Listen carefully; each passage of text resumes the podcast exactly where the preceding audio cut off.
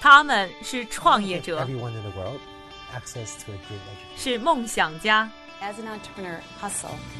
是行业先锋的代言人。他们因为勤奋，通过智慧和激情，从平凡里走出不一样的人生。我是一加，这里是创业美国，带你了解美国前沿创业者成功背后的故事。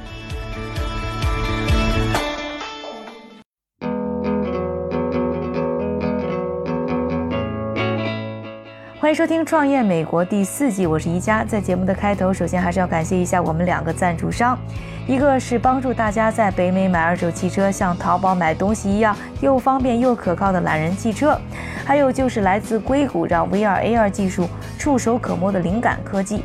上一期的节目呢，我们带大家一起走进了坐落在纽约布鲁克林区太阳能柔软型光伏材料公司。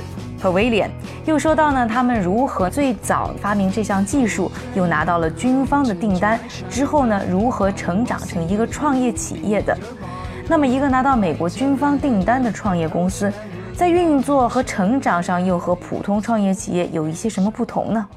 我们来听一听 Pavilion 的创始人 Todd Dallant 的分享。We actually built this for the U.S. Army. From the military, we moved into this 我们为美国军方建造了帐篷以后，就开始和他们密切合作了。其实有很多科技项目最初都是为了军方而研发的，因为他们总是有兴趣应用最新的科技，同时他们也有可观的研发预算。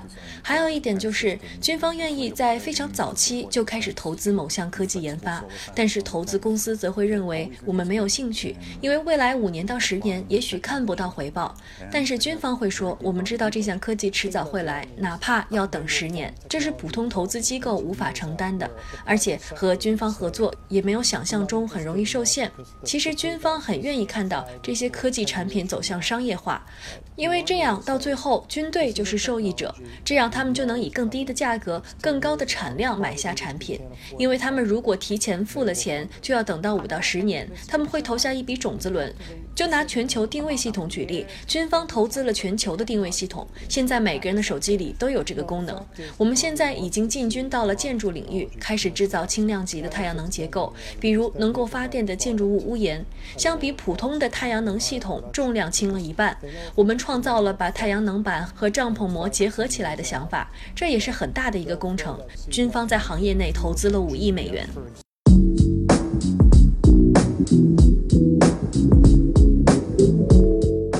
人类将太阳能作为一种能源和动力并加以利用的历史可以追溯到1615年，法国人所罗门·德考克斯发明了第一台太阳能驱动的发动机。到了1839年，法国科学家贝克雷尔发现了光生福特效应，为太阳能光伏技术奠定了物理基础。在最近的一百年当中，太阳能技术的开发有了显著的成果，包括1945年美国贝尔实验室研制的实用型硅太阳能电池。上个世纪七十年代，世界上发生了能源危机，大家突然就意识到必须要改变现在使用能源的结构。那太阳能呢，作为一种可再生的能源，自然就受到了重视。美国在一九七三年就制定了阳光计划，引发了开发太阳能的热潮。然而几十年过去了，太阳能的应用始终难以突破成本高、效率低的瓶颈。但另一方面，人们其实对于清洁能源的需求呢是日益加强的。如何让太阳能更好的服务我们，成了整个行业正在回答的问题。采访的时候呢，Pavilion 的 CEO Colin Tolley 就告诉我，他认为通过技术上的突破，让太阳能可以利用的领域和规模提高，这个是太阳能行业现在共同努力的目标。前的太阳能电池组还是比较死板的电池组，它们非常节能有效，但是并不美观，也不够灵活。要把它们转化为消费者使用的产品，用在建筑大楼、日常生活当中，我们就应该把它做得更灵活，变成更加灵活的电池组。我还认为应当有一些政府鼓励项目来扩大这项科技的影响力，因为如果你没有得到全世界各级政府的支持，如果他们没有表示我们需要这项科技，那么市场上就会存在。不确定定性，所以我们走的是 B to B 的模式，也就是说，我们要么销售给军方，要么就是销售给帐篷租赁公司，或者是一些活动商。最后一个就是用户产品，我们不会直接卖产品给消费者，而是会卖给比如说像巴塔哥尼亚、耐克、北脸这样的公司，他们再去销售给自己的消费者。上期节目呢，我们就讲到 Pavilion 这家公司实际上呢是由 Todd Talent 和 Robert Lerner 这两位建筑行业的专家联手创立的。因为获得了军方背书，Pavilion 呢很快就在领域当中站稳了脚跟。不过这个时候，两位建筑大师却选择了一个只有二十四岁的年轻人 Colin 担任公司的 CEO，这到底是为什么呢？我觉得你应该能看出来，Colin 是个很棒的人。他具备科学头脑、商业头脑、市场营销头脑，而且精力很充沛。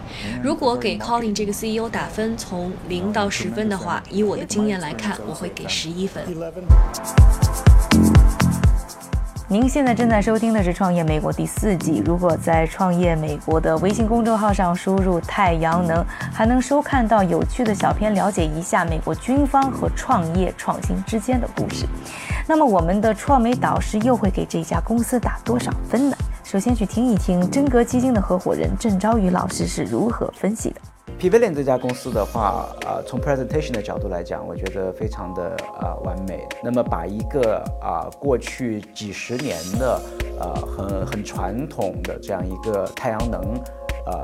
发电的这样一个应用变得更加的有温度，变得更加能够与啊这个人的这种交互。他们试图用这种柔性的材料去做成这种太阳能的各种造型、电池的造型，然后包括这种啊帐篷啊，包括各种各样的艺术城市里面的啊艺术景景观，不仅可以艺术的展示，然后给城市带来美，同时呢又有啊清洁能源这种功能。我想这个啊创业项目的初衷非常非常的美好，那么我也深深为之感感动。然后从市场的角度来讲啊，这个呢会存在一个问题，就是市场跟商业模式结合来看的话，毕竟像啊在美国大量的太阳能还在用政府补贴呃形式，然后呢去生存。当然。主要的原因可能是因为现在太阳能电池板的这种造价还比较高。当然的话，这样一个呃，一旦做到这种艺术个性化的时候呢，又会面临商业模式上的一个挑战，就是如何做到规模化。那么啊，如何是不是可以构建一个这样的呃技术方案的呃 license 给各个呃？艺术家或者城市能够用这样一个呃技术的工艺，能够更多更好的把这样一个艺术与科技完美结合的产品去推广。我相信这是在商业模式上团队要不断的去思考的。呃，关于最后团队，我刚刚讲了，就是这是一个完美的科学与艺术技术完美结合的团队。相信他们在这件事情上不断去摸索，会让传统的让啊这种古板的太阳能电池板变得更加的鲜活，让人们更加能够接受啊太阳能这种清洁能源给我们带来的美好。再来听一听美国知名风险投资人 Maret 的点评。I think Pavilion is a very interesting company. Uh, they are definitely the future. 我认为 Pavilion 是一家很有意思的公司，他们绝对在引领未来的产业发展。就像创始人说的。 他们已经自然有机运营了二十年了，最近六年才开始作为公司运营。我认为这绝对是未来的趋势，把布料和太阳能结合来产生能源是超级棒的想法。显然，他们有一些项目是受雇于别的公司合作研发的，他们正在把这方面的合作转变为商业运营。这样一来，他们的经营规模即将扩大，产品也将销售给更多人。所以，我要给这家公司打九分。That they can just plug and charge their phone from. So I think it's a great company. 最后呢，再请出美国著名的天使投资人 David Rose，看看他会给他们打几分。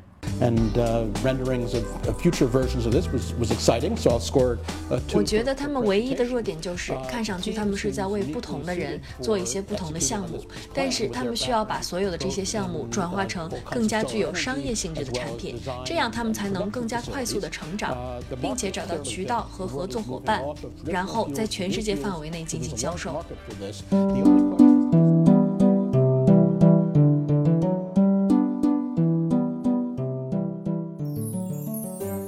因为有了水、空气和阳光，所以就有了生命。可以说，太阳一直就是地球的发动机。